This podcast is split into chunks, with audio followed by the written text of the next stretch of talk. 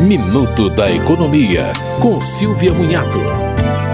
As férias de empregados domésticos devem ser concedidas dentro de 12 meses após o término do período aquisitivo. Se for concedida após esse prazo, o empregador deverá pagar a remuneração em dobro.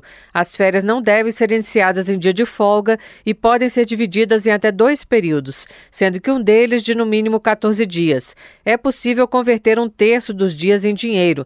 Para ter o adiantamento do 13º, o empregado precisa requerer o pagamento em janeiro.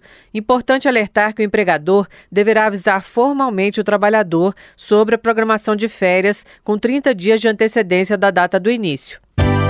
Você ouviu Minuto da Economia, com Silvia Munhato.